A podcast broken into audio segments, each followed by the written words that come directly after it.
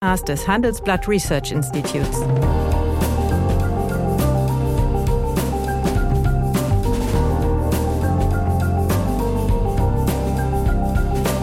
Bert Rürup, der Chefökonom des Handelsblatts, diskutiert mit Michael Hüter, dem Direktor des Instituts der deutschen Wirtschaft, wöchentlich aktuelle wirtschaftliche Herausforderungen. Für Deutschland wie für die Weltwirtschaft.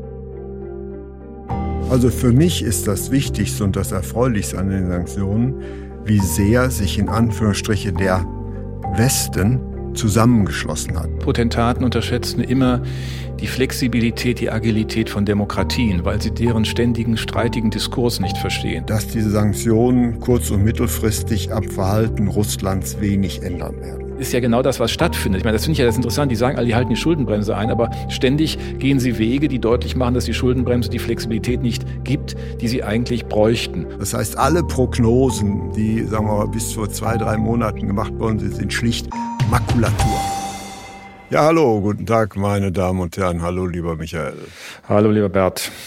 Tja, eigentlich wollten wir ja heute über den am Montag stattfinden oder auf dem Montag liegenden Equal Pay Day zu sprechen kommen. Das heißt, der ja als Symbol für die Stigmatisierung der Frauen als Arbeitsmarkt ja dargestellt wird. Aber ich glaube, angesichts der äh, Ereignisse in dieser Woche und wahrscheinlich auch in der nächsten Woche, glaube ich, ist es naheliegender zu diskutieren über den Erfolg oder den perspektivischen Erfolg der Sanktionen, die von dem Anführungsstriche Westen äh, gegenüber Russland ergriffen wird. Das heißt also, der Angriff äh, Russlands, namentlich Putins, auf die Ukraine hat ja seltsamerweise zu einem unglaublichen Schulterschluss in dem westlichen Lager, eben nicht nur in dem westlichen Lager geführt. Äh, beispielsweise, wenn man an Erdogan denkt, also der hat sich ja voll von Putin abgesetzt, mit dem er vorher also relativ gut Freund versuchte zu sein. Also deswegen würde ich gerne mit dir darüber diskutieren, gibt es so etwas wie eine ökonomische Theorie von Sanktionen? Ich meine nein, aber vielleicht hast du eine andere Ansicht. Aber wäre die zweite Frage dann, was sind denn die Voraussetzungen, damit Sanktionen, die von den Parteien oder Gruppen, die sie ergreifen, ja, die erwünschte Wirkung haben können und ob es nicht möglicherweise auch unerwünschte Nebenwirkungen gibt. Mhm. Also fangen wir erstmal an. Glaubst du, dass es so etwas wie eine Theorie, eine ökonomische Theorie von Sanktionen gibt? Nein, wir sind äh, von der ökonomischen Theorie eigentlich sehr blank bei solchen Fragen. Es gibt so Randthemen. Ich meine, wenn du äh, die Unterscheidung zwischen... In der Außenhandelstheorie gibt es so ein bisschen was, ja. Also. Ja, äh, Tit for Tat, nicht? Ja. Äh, solche Überlegungen, der eine macht den Zoll, der andere macht den Zoll. Es gibt äh, Überlegungen, die mehr aus der Institutionenökonomie kommen. Was brauche ich für Sanktionen, damit eine Rechtsordnung mhm. funktioniert? Das Argument sozusagen der Generalprävention. Also man weiß, es gibt ein Recht Rechtsstaat. Es gibt aber auch einen, einen Sicherheitsarm dazu, die Polizei, die diese Regeln durchsetzen kann. Man kann sanktioniert werden. Insofern wirken ja Sanktionen jeden Tag, indem sie dazu führen, dass Menschen sich in der Regel nicht deviant verhalten, mhm. sondern sich eigentlich normal verhalten. Also ganz grundsätzlich, sonst würden ja Gesellschaften nicht funktionieren und das ja, organisieren das ist aber auf der, ist auf der individuellen Ebene. Hier geht es ja wohl um Sanktionen gegenüber Ja, ja, Staaten aber ich wollte nur sagen, wir fangen ja oft an, in der Ökonomie das dann zu transferieren, ja. aus einem Erkenntnis zusammen auf einen anderen. Mhm. Es gibt ja einen, einen weiteren ähm, Diskussionsstrang, der gelegentlich äh, von besonders engagierten Ökonomen vorgetragen wird, die Spieltheorie, wo man sagt, also nicht welche Spielzüge jetzt der einem anderen, so wie im Schachspiel, mhm. äh, vollzieht. Das ist auch aber hier nicht anwendbar, weil es die Handlungsalternativen nicht ex ante, nicht bekannt sind und äh, auch nicht die Akteure wirklich bekannt sind. Du hast es erwähnt, nicht der Westen. Weit darüber hinaus hinaus äh, hat sich jetzt in einer Weise solidarisiert, äh, wie wir das gar nicht kennen. Ich meine, man darf erinnern, es ist ja nicht nur Erdogan. Mhm. Äh, die Schweiz hat sich als sonst neutrales Land komplett den Sanktionen angeschlossen. Etwas zögern, aber sie hat es getan. Finnland hat seinen seit dem Zweiten Weltkrieg geltenden Grundsatz, keine Waffen mhm. in Kriegsgebiete zu entsenden, gebrochen, auch nachdem die Deutschen es getan haben, nach der Regierungserklärung des Bundeskanzlers mhm. am Sonntag. Man denkt in den skandinavischen Ländern, vor allen Dingen in Finnland, Deutschland auch darüber nach, der NATO beizutreten. Auch in Schweden verändern sich die Mehrheiten. Das heißt also, die Gesellschaften des demokratischen Westens und dessen, mhm. was sich darum sammelt, sind doch wirklich in einer Weise erschüttert, ähm, so dass man hier so reagiert. Aber das ja, ja. sind natürlich Bildungen von Gemeinschaften. Richtig. Ich soll noch sagen, das sind Reaktionen. Da gibt es so eine Art Clubgedanken. Ja. Also die Theorie mhm. des Clubs könnte man hier noch anführen und sagen, wir, wir kreieren jetzt gemein, das gemeinsame Gut Sicherheit, sehr viel glaubwürdiger, sehr viel mhm. stärker mhm. und so, dass eine Art der Theorie der Abschreckung wieder zurückkehrt. Und dieses Gleichgewicht, das aber dann eher so hat mit Ökonomie ist nicht so viel zu tun, dieses Gleichgewicht auch eine Situation zumindest stabilisiert. Nach einer kurzen Unterbrechung geht es gleich weiter. Bleiben Sie dran. Sie leben Fairness, Kultur und Werte? Zeigen Sie Ihr Engagement als Arbeitgeber und werden Sie Teil der Fair Company Initiative. Mit der Fair Company Initiative zeichnet das Handelsblatt Unternehmen aus, die insbesondere Berufseinsteigern und Young Professionals ein faires, attraktives Arbeitsumfeld bieten. Zu den entscheidenden Werten gehören unter anderem das Engagement für Mitarbeitende, Diversity und Chancengleichheit, Nachhaltigkeit und gesellschaftliche Verantwortung. Erfahren Sie jetzt mehr unter faircompany.de. Ja, ja, was du eben beschrieben hast, sind natürlich Reaktionen über die in Anführungsstriche Übergriffigkeit Putins auf bislang unbeteiligte Staaten. Das ist ja noch nicht, äh, ist doch keine Sanktion. Das heißt, diese Staaten da machen das ja in ihrem Interesse. Aber wir sind uns einig, eine gehämmerte Nein, äh, ökonomische Theorie, was man vielleicht vermutet hätte. Im Außenhandel gibt es ja sowas äh, mhm. von Sanktionen im politischen Bereich gibt es nicht. Aber deswegen meine eigentliche oder weiterführende Frage, glaubst du, dass die doch sehr rigiden Maßnahmen, die man jetzt getroffen hat, die erwünschten Wirkungen zeichnen wird? Oder werden diese Sanktionen gerade dazu führen, dass sich das Regime weiter verhärtet und neue Anführungsstriche Koalitionspartner sucht und gegebenenfalls auch findet? Naja, dazu haben wir in der Tat ja ein paar, also rein, aber rein begrifflich, konzeptionell äh, ein paar Thesen. Es gibt ja die Abschreckungs-, mhm. die, die, die Trotztheorie, nicht, dass also sozusagen äh, Strafe nicht abschreckend ist, aber dadurch, dass sie Trotz hervorruft, erstmal zu Überreaktion auf der anderen Seite führt. Aber es gibt aber auch die These, und ich glaube, die kann man im Augenblick auch in der Tat ein bisschen beobachten, dass eine Stigmatisierung wirkt, dass ja. dieses Land und die Gesellschaft aus in allen Konsequenzen isoliert wird. Das gilt für den Sport, so haben wir es auch noch nie mhm. erlebt. Ähm, selbst in diesen diesen halbkorrupten Strukturen dieser internationalen Sportorganisationen ist es offensichtlich möglich gewesen, klare Positionen zu finden. Das macht ja zunächst mal deutlich, dass in einer historisch anderen neuen Situation einfach auch andere Antworten gefunden werden müssen. Annalena Baerbock hat im Deutschen Bundestag gesagt, wir sind in einer anderen Welt und da brauchen wir auch eine andere Politik. Und schneller und präziser ja. kann man, glaube ich, die Ankunft in der, in der realen Welt nicht beschreiben. Was ja. heißt das jetzt für die Wirkung? Ja, das schließt die Sanktionierenden zusammen, das ist klar. Hm. Ja. Aber das hat, ist ja noch kein Prädiktor dafür, dass die damit eigentlich intendierten Wirkungen eintreten. Na, die Wirkung muss man, glaube ich, oder dieses Ziel etwas differenzieren. Natürlich weiß auch jeder, dass man kurzfristig einen Irren in seinen ähm, Attacken gegen andere äh, nicht vom Pferd ruft oder schmeißt. Ähm, um ein, ein Bild zu wählen. Also das wird Putin jetzt kurzfristig nicht irritieren. Aber das zweite Ziel ist ja auch in der Gesellschaft Russlands etwas in Gang zu setzen. Und das finde ich schon interessant, dass bei all der Repression, die es dort gibt, bei diesem Trommelfeuer der Staatsmedien, die einfach mhm. eine Lüge nach der anderen verbreiten, dort viele zivilgesellschaftliche Impulse hochkommen. Ob das Tausende von Wissenschaftlern sind, ob es Ärzte sind, ob es aus dem Tourismussektor. Also es, da ist sehr viel, das dann unter, man muss es ja einordnen, das ist ja nicht wie bei uns, sondern es ist ja einfach unter einem Repressionsregime, das sich zeigt. Und das macht doch auch ein, auch ein Stück Mut. Also in der Gesellschaft äh, Dinge in Gang zu setzen, indem man Russland isoliert. Gesellschaftlich, in vielen Kult mhm. zivilgesellschaftlichen Strukturen, aber ökonomisch einfach, wenn das Bargeld wieder dominant wird an der Gesellschaft, in der man bargeldlos gezahlt hat, aber alle diese Apps nicht mehr funktionieren, dann sieht man, dass es dort ankommt. Also diese, diese Destabilisierung mhm Stabilisierung ist sicherlich ein Ziel. Das wird über mittlere Frist, wenn wir das zu, zu sehen haben. Aber ein drittes Ziel darf man auch nicht verkennen. Die Sanktionen sollen auch abschreckend wirken. Das heißt, es soll die Handlungsfähigkeit Russlands schwächen und im Zweifelsfall müssten wir auch auf die Gas Importe Öl und Steinkohle verzichten, so bitter sich das anhört, um einen weiteren Geldfluss nach Russland zu verhindern, der letztlich diesen Krieg ja, finanziert. Was wir aber nicht tun, nämlich genau, genau diese Bereiche sind ja von den Sanktionen ausgeschlossen. Mhm. Nach wie vor äh, können die USA Öl importieren und auch äh, Deutschland kann Öl importieren und die und damit Gas vor allen Dingen. vor allen Dingen Gas, ja natürlich. Mhm.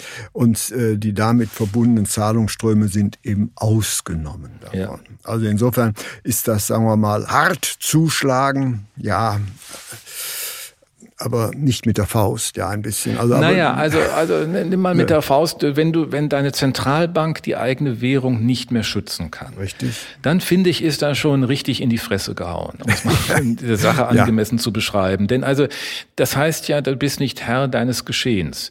Wenn die, wenn die eigene Währung im freien Fall sich befindet, wenn die Währungsreserven blockiert sind, dann sind auch 600 Milliarden Währungsreserven irrelevant, weil sie nicht nutzbar sind.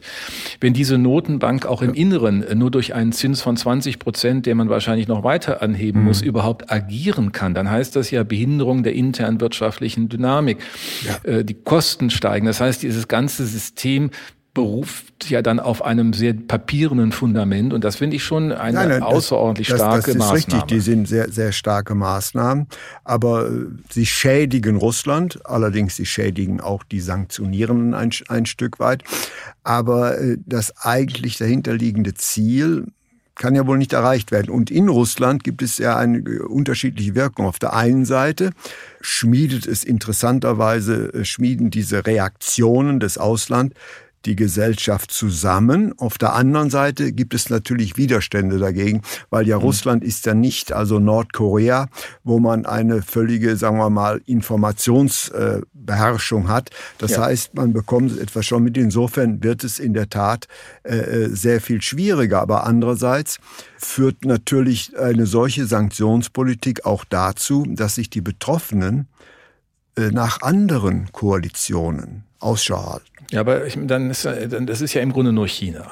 Ja. Ich meine, äh, Nicaragua ist irrelevant und Venezuela auch und der, und der, der, der schräge Vogel in Brasilien, Brasil der Bolsonaro ja. auch. Also ja. machen wir es mal wirklich ja. ganz Gut. nüchtern heute und ganz, ganz brutal.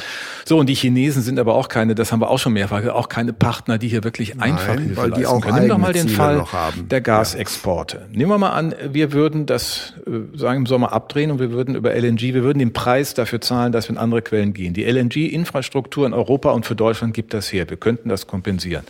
Die Lücke ist vergleichsweise gestaltbar. So. Und äh, dann sagt er, ja, der muss, ja, der muss ja sein Gas irgendwo hinschieben. Mhm. Es wird aber nicht nach China gehen. Die haben gar nicht die Pipeline-Infrastruktur zwischen Russland und China, um überhaupt einem höheren Maße als bisher Gas abnehmen zu können. Mhm. Da liegt die Mongolei dazwischen. Das ist sehr ja, unwirksames Gelände. Da hast du nicht mal eben eine Pipeline hingelegt. Mhm. So, das ist das eine. Das andere ist, wir wissen doch, die Chinesen sind Opportunisten ganz biedere Opportunisten, wenn sie sehen, wohin der, woher der Wind weht. Und wir haben das ja beim letzten Mal sehr deutlich gesagt. Die ökonomischen Standards, die technischen Standards der Welt kommen nicht aus Russland.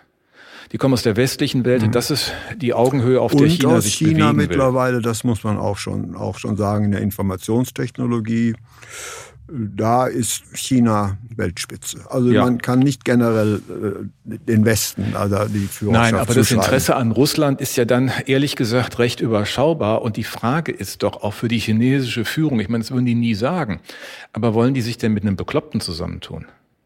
Nein. Das ist ja so ungefähr, als hätte irgendeiner im, während des Dritten Reichs gesagt, also wem kann denn Hitler noch eine Koalition bilden?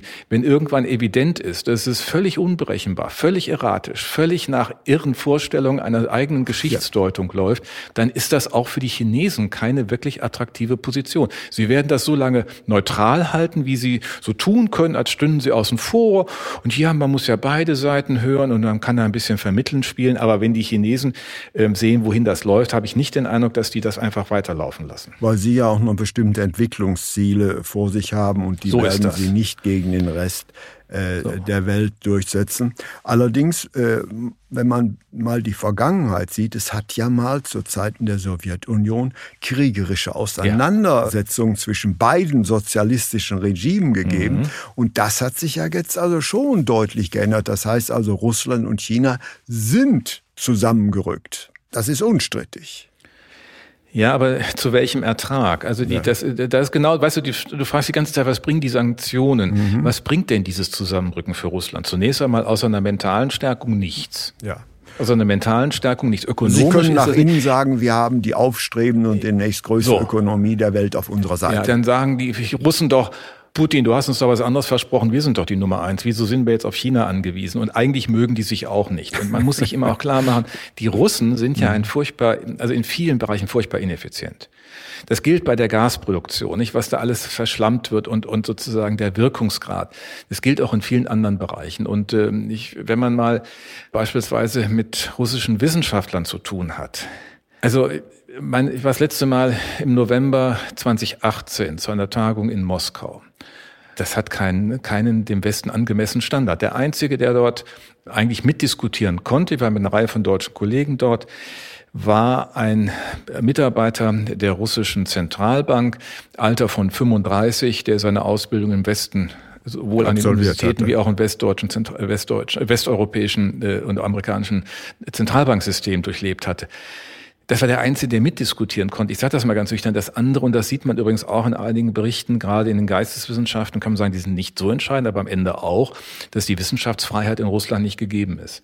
Auch das gilt. Mhm. Auch das ist ja ein Teil dieser, dieser, dieser gesellschaftlichen, das heißt, die Standards, äh, die, die uns, da glaube ich, lassen sich auch viele blenden, nur weil im, im, äh, im Kreml die, die Offiziere mit geradem Hemd und, und zugeknöpfter äh, Uniform äh, im Stechschritt rumlaufen. Mhm. Da ist keine, kein Signal für eine Effizienz mhm. des russischen Systems. Das ist es nicht. Und das sehen wir übrigens ja auch, soweit ich das Ökonom einschätzen kann, kann nur lesen dazu, aber was auch die Militärsachverständigen sagen, das ist ja eigentlich ein Misserfolg bisher, wie er es macht. Ich meine, er muss jetzt mit einer ganz an Gewalt rantreten, als er sich das gedacht hat. Und seine ganzen Ankündigungen, eine Friedensmission, das wird ja alles Lügen gestraft mhm. in nach wenigen Tagen. Auch das spricht ja dafür, ja, ja. dass die Organisation viel, viel schlechter ist, als wir dann immer so tun und dann so, so, so, so kuschend manche ja schon reagiert haben. Also für mich ist das Wichtigste und das Erfreulichste an den Sanktionen, wie sehr sich in Anführungsstriche der Westen zusammengeschlossen hat. Das hätte ich, hätte ich nie gedacht. Oder auch die deutsche Bundesregierung. Man hat ja also wirklich also Grundwerte, die man immer Jahre, Jahrzehnte lang hochgehalten hat, sang- und klanglos gestrichen. Und das war schon sehr, äh, sagen wir mal, überraschend, sogar erfreulich, wenn es einen externen Gegner gibt, dann entfaltet der partikulare Westen doch interessanterweise sehr starke Kräfte, sich zusammenzuschließen. Und das war für mich etwas sehr Erfreuliches. Ja, und aber da erinnert sich an meine Aussage in der letzten Woche, äh, Potentaten unterschätzen immer die Flexibilität, die Agilität von Demokratien, weil sie deren ständigen streitigen Diskurs nicht verstehen, sondern das, den deuten sie als Schwäche. Aber in der Stunde der Not, in der Stunde der Herausforderung funktioniert das. Im Grunde ist ja das, was Olaf Scholz, wie ich finde, beeindruckenderweise in seiner Regierungserklärung am Sonntag im Bundestag mhm. gemacht hat, die, seine Agenda 2010 für die Sicherheits- und Außenpolitik. Es ist im Grunde alles abgeräumt worden, was Grüne und SPD mhm. über lange Zeit für ja, da, sind ja haben die ja Pickel gekriegt, wenn man darüber gesprochen hat. Zwei Prozent äh, Verteidigungsausgaben am Bruttoinlandsprodukt, nukleare Teilhabe, eine grundsätzliche Ertüchtigung. Äh, da alle und das fand ich auch, auch das wirklich eindrucksvollste an der oder noch besonders eindrucksvoll in der Regierungs äh, an der Bundestagssitzung. Alle Regierungsmitglieder haben ihre Rolle gespielt, haben dabei ein Stück ihren sind über ihren Schatten gesprungen. Der eine, der ein Sondervermögen aktiviert, der andere, der über die andere Form der, der Energie nachdenken muss, weil einfach die Flexibilitäten höher werden müssen, als wir es gedacht haben. Und das ist schon beachtlich. Wir müssen in der Tat, wenn man eine Ableitung nimmt, wir müssen über die äh, Energiepolitik reden. Denn es ist ja nicht nur so, dass Gas diese Brückenfunktion zumindest nicht zu dem Preis, sondern zu einem doppelt so hohen mhm. Preis, wenn wir LNG dauerhaft mhm. nehmen, also verflüchtigtes Gas, äh, finanzieren müssen. Es fehlt uns auch Steinkohle und die ja. Steinkohle hat ja eine flexible Funktion in diesem ganzen mhm. energiepolitischen Design, dass man gesagt hat, die Braunkohle führen wir ja planmäßig zurück, weil die am Tagebau hängt. Mhm. Aber die Steinkohlebasierten Kraftwerke, da kann man ja auf den Weltmärkten Steinkohle kaufen. Das ändert sich sich jetzt aber auch in den Preisen, in den Verfügbarkeiten. Das heißt, wir müssen einfach ganz grundsätzlich das nochmal prüfen und wir müssen auch schauen, das ist sicherlich keine einfache Geschichte mit den Atomkraftwerken, die länger laufen zu lassen, die drei, die man, man noch hat. eine Sicherheitsprüfung vorschalten. Exakt. Das soll relativ komplex sein. Das soll komplex sein, ja. aber in, auch hier gilt, in einer Situation, wie sie nun ist, muss man doch der Frage nachgehen, ob man sich diese Flexibilität nicht auch schneller nehmen kann. Es geht ja nicht darum, die Atomkraft in die ewige Zukunft zu führen, aber uns in mhm. dieser Übergangsphase ja, ja. zumindest auch zu entlasten, äh, denn auch CO2-neutral zu entlasten. Also wenn wir jetzt überall wieder Braunkohle anders verwenden, äh, wird das nicht sein. Aber klar ist auch, der Kohleausstieg wird erst 2038 insgesamt sein mhm. können. Also wir können festhalten, also die Sanktionen haben auf jeden Fall zu einem Schulterschluss in Anführungsstriche des äh, westlichen oder demokratischen mhm. Lagers äh, geführt. Aber könnte es nicht sein, dass in einigen Monaten, wenn wir sehen, dass die Inflation also hochgeht und hoch bleibt und dass das Wirtschaftswachstum sich abschwächt, dass dann also bestimmtes Bauchgrimmen äh, auf uns zukommen wird. Nämlich wir müssen es eindeutig erkennen, wir sind in einem anderen makroökonomischen Umfeld. Mhm. Das heißt, alle Prognosen, äh, die sagen wir mal, bis vor zwei, drei Monaten gemacht worden sind, sind schlicht Makulatur. Das Wirtschaftswachstum in Deutschland wird signifikant geringer, die Inflation bleibt längere Zeit deutlich höher und die EZB ist ohnmächtig dagegen irgendetwas zu unternehmen. Das ist der eine Teil der Wahrheit. Ähm, der andere Teil ist, die Finanzpolitik muss sich auch fragen, wie sie ihre Handlungsfähigkeit sehr grundsätzlich sichern will äh, unter den regulatorischen Bedingungen der Schuldenbremse. Ich meine, diese Wird 100 Milliarden. Da, da, muss ich, da muss ich dann Lindner ehrlich machen. Hm. Das ja, aber er hat ja Personal an Bord geholt, das ja, ihm dabei nicht so richtig hilfreich ist, würde ich mal wirklich, vermuten. Nicht, nicht wirklich. Äh, naja, das gehört ja auch, müssen wir auch mal drüber sprechen. Ich meine, äh, man kann ja sagen, man macht das, äh, diese, diese Nachhol- und Infrastrukturinvestitionen im Bereich der Verteidigung ja. über ein solches Sondervermögen. Ja, aber ist doch unterlaufende Schuldenbremse. Natürlich. Ich meine, äh, denn was sie dann machen müssen, sie müssten ähm, die Notfallklausel neu formulieren, eine zusätzliche für das Jahr 2022. Ich glaube auch nicht, ich habe nicht so ganz verstanden, warum das ins Grundgesetz soll. Mein Deutung war, dass Lindner dann äh, seinen eigenen Parteifreunden sagen kann, dann damit ist sicher, dass es auch wirklich Verteidigungsausgaben sind. Das scheint mir aber sehr aufwendig zu sein dafür, denn ich meine, er muss ja erst einmal die Schuldenbremse insofern einhalten, dass diese Notfallbegründung auch dann passt. Kann ich ja jetzt nicht mehr mit der Pandemie begründen, die 100 Milliarden für die Verteidigungsinfrastruktur. Dass das notwendig ist, unbestritten, dass wir auch nachholen müssen, dass wir aber auch eine saumäßig schlechte Beschaffungskultur und Verwaltung in der Bundeswehr haben, ist auch alles evident. Da haben sich ja schon diverse Minister mit allen möglichen Beratern die Zähne dran ausgebissen. Ich weiß gar nicht, was sie da in Koblenz machen, warum die so hartleibig sind und sich überhaupt nichts bewegt. Aber die können ja noch nicht mal Winterwäsche offensichtlich äh, und, und Winterjacken erwerben. Aber äh, das äh, stellt die gleiche Frage. Also du hast recht, Geldpolitik, das, ich gehe auch davon aus, die für dieses Jahr von gelegentlich prognostizierten Zinsschritte der EZB werden nicht nein, kommen. Nein. Nach einer kurzen Unterbrechung geht es gleich weiter. Bleiben Sie dran. Wie navigieren Deutschlands Top-Vorständinnen durch die aktuell schwierigen Zeiten? Hören Sie es selbst bei der Female All-Star Boardroom Session am 14. Mai. Mit dabei Maria Ferraro von Siemens Energy, Viktoria Osatnek von E.ON, Sopna Suri von RWE Generation und Antje von Dewitz von Vaude.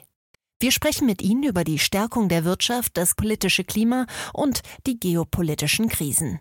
Seien Sie dabei, femaleallstarboard.de. Die Finanzpolitik muss sich aber fragen, wie sie das in einer mit der Schuldenbremse einbettet. Und das schlichte, die schlichte Behauptung, die gilt ab nächstes Jahr, überzeugt mich ehrlich gesagt nicht. Ich glaube, wir müssen hier nochmal ran und haben ja dummerweise da auch eine Dreiviertelmehrheit notwendig, um das anzupassen. Also ist ja genau das, was stattfindet. Ich meine, das finde ich ja das interessant. Die sagen alle, die halten die Schuldenbremse ja. ein, aber ständig gehen sie Wege, die deutlich machen, dass die Schuldenbremse die Flexibilität nicht gibt, die sie eigentlich bräuchten. Und aus dieser, aus diesem Dilemma muss Politik auch ein Stück herausfinden. Also wenn sozusagen ernst gemeint ist. Die Union hat ja gemeint, bemerkt, es wird ein Schulterschluss mit der Regierung an den Tag gelegt in ja, der Debatte. Ja. Und das, aber es ist ja auch, ähm, äh, ich sag mal, wir das wirklich nochmal sehr deutlich machen. Das, was Olaf Scholz am Sonntag gemacht hat, in einer völlig angemessenen Form auch der Diktion, wie er es vorgetragen hat, war eine nüchterne Bestandsaufnahme einer, einer völligen Neuausstellung der deutschen Sicherheits- und Außenpolitik mit erheblichen Konsequenzen mhm. für Europa.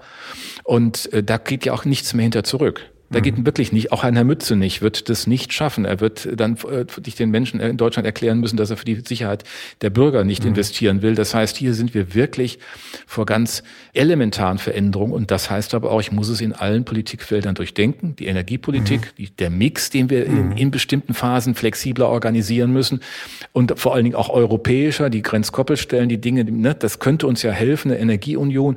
Und ich glaube auch, dass wirklich die Verteidigungsunion Europa nun mhm. wirklich ein Thema ist. Wir mhm. Könnten dann ja auch gleichermaßen wiederum Geld sparen im Laufenden. Mhm. Auch darüber haben wir schon mal gesprochen. Also da, es steht jetzt auf einmal alles auf dem Prüfstand und die Deutlichkeit der Ansprache am Sonntag hat gemacht, dass ja. dieser Prüfstand auch ernst genommen wird. Das ist meine Deutung. Das teile ich, aber es ist natürlich ein ganz interessantes Ergebnis. Wir sind uns einig, dass diese Sanktionen kurz- und mittelfristig am Verhalten Russlands wenig ändern werden.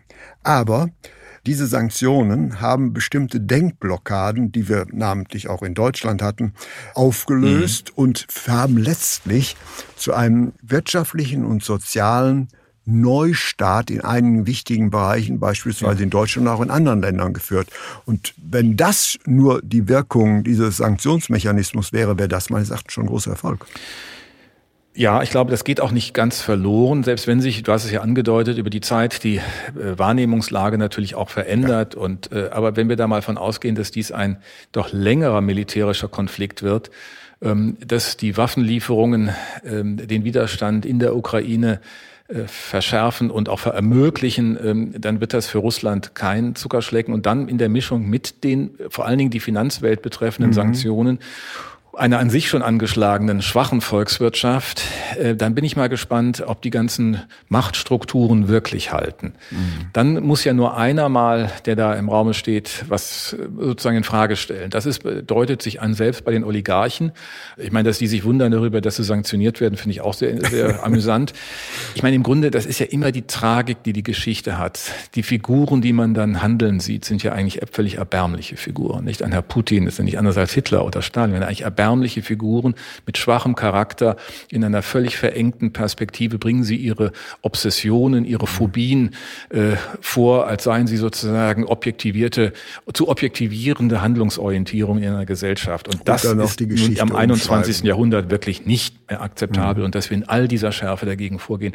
Ich bin auch finde es auch richtig, dass unsere Unternehmen ihre Engagements in Russland mhm. überprüfen. Das, wir können immer die Frage, ja, man muss dann dann noch mal äh, mit den Menschen und überhaupt am Ende muss einer Gesellschaft deutlich gemacht werden, dass damit etwas möglich wird, das im 21. Jahrhundert überhaupt gar keinen Platz mehr hat. Es hat eigentlich nie Platz gehabt, aber historisch ist es leider so gewesen. Und äh, was mich, wenn ich das noch sagen darf, Bert, eigentlich im Rückblick, dann muss ich mich auch selbst fragen, haben wir eigentlich zu wenig darauf geachtet, was wir für eine, für eine Handelsbeziehung mit Russland. Wir wussten immer dem Gas und so weiter. Wir haben zwar gesehen, der Anteil Russlands an den Warenexporten, der lag vor 15 Jahren bei dreieinhalb Prozent, liegt jetzt bei 1,9. Ja. Aber äh, wir haben mit Selbstverständlichkeit so getan, als könnte dieses russische Gas unsere Energiewende organisieren. Und das ist, glaube ich, ein Punkt, man im Nachhinein nochmal prüfen muss, dass man dieses besser sehen müssen. Man hätte auch sehen können, dass die Speicher vom Winter 2020 auf 21 schon nicht mehr aufgefüllt wurden, die zwei Gazprom-Speicher. Also ne, gestraft sei der, der Böses denke, aber ich glaube, äh, hier auch das gehört zur Ehrlichkeit, dass wir diese Dinge auch aufarbeiten. Ja, man hat erkennbare Konflikte zugekleistert und die sind jetzt aufgebrochen worden. Allerdings die Welt wird sich ja weiterdrehen, mhm. die wird sich weiterdrehen und äh, ich glaube, so sehr die Sanktionen das System, das politische System des Westens oder auch gerade in Deutschland geeinigt haben, so glaube ich, äh, werden Schwierigkeiten auftauchen, wenn jetzt die also wirtschaftlichen Probleme aufpoppen. Also wir werden dann natürlich auch noch eine Diskussion bekommen, nämlich was gegenwärtig zusammenschmiedet, wird, wenn sich die unangenehmen Wirkungen zeitigen, auch wiederum in Frage gestellt. Das heißt also, der jetzige Schulterschluss des Westens wird irgendwann auch Risse bekommen, wenn die jetzt äh, verdrängten auch massiven Kosten mhm. also mal aufpoppen werden. Ja, das ja mag so sein, aber es gibt halt eines, das immer bindet, die Ursache ist ja. eindeutig. Ja, die Ursache Und ist das ist die Ursache liegt im Kreml, liegt in der Person von Putin, der hier seinen Krieg führt, seinen Überfall auf die Ukraine und den Menschen Tod mhm. und Leid bringt. Und das bleibt. Und das wird binden und darauf müssen wir auch reagieren und damit müssen wir auch umgehen. Und das, denke ich, werden wir auch tun. Eine, eine letzte Frage. Bislang könnte man ja meinen, als würde die Ukraine am liebsten heute auf morgen in die EU rein.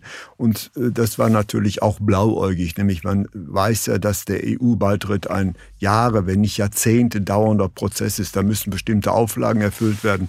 Insofern ist der Ruf nach Beitritt äh, zur äh, EU verständlich und man hat äh, auch ihn begrüßt, aber hat dann natürlich nicht gesagt, dass es von heute auf morgen nicht gibt. Mhm. Und wahrscheinlich ist ja davon auszugehen, dass irgendwann Putin wohl doch seinen Krieg gewonnen hat.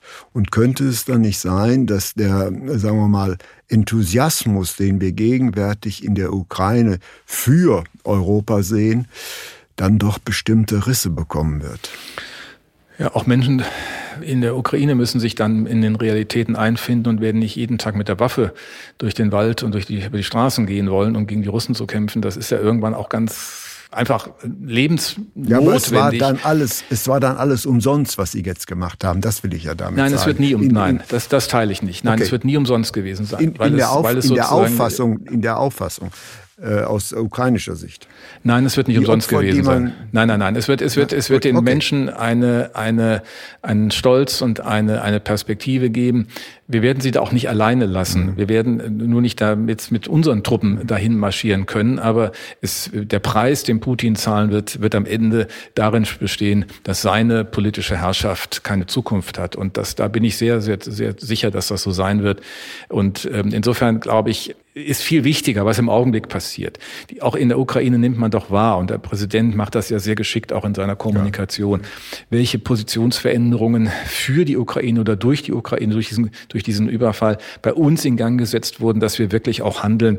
Äh, und die Sitzung im Bundestag war auch in diesem Sinne ja. historisch, sie ist ein Signal gewesen. Das geht nicht verloren. Und ob wir jetzt heute oder morgen äh, den Beitrittsstatus erklären, das wissen die Bürgerinnen in der Ukraine auch. Das hätte einen rein symbolischen Charakter, hätte ja keine Konsequenzen mhm. in anderen Dingen. Mhm. Das Militärische, ähm, ja, das wird auf der Straße ausgetragen. Das wird auf der Straße ausgetragen. Ja, und wir können leider den Einmarsch Putins oder Russlands in die Ukraine nicht rückgängig machen und er wird perspektivisch Erfolg haben. Aber was bleibt, äh, sind äh, die äh, Konsequenzen der Reaktion des Westens und Deutschland. Deutschland wird ein modernerer Staat sein, als es vorher war. Und das ist zumindest für Deutschland etwas durchaus Positives. Ja. Würde ich als Resümee ziehen. Dem springe ich schon deshalb bei, weil es doch eine positive Note hat. Ja, vielen herzlichen Dank. Ich danke dir. Ja, meine Damen und Herren, wenn Ihnen ja, die Gespräche, die wir führen über ökonomische Themen gefallen, dann habe ich dann noch ein neues Angebot für Sie, was Sie interessieren könnte. Nämlich mehr Aktuelle Wirtschaftsinformationen finden Sie unter handelsblatt.com slash global und natürlich äh, in den einschlägigen Hinweisen in meinem wöchentlichen Newsletter der Chefökonom. Liebe Hörerinnen und Hörer, wenn Sie Lob, Kritik oder Themenwünsche haben, dann schreiben Sie uns doch gerne oder schicken Sie uns eine Sprachnachricht an chefökonom@handelsblatt-research.com. Die Adresse finden Sie auch in der Folgenbeschreibung.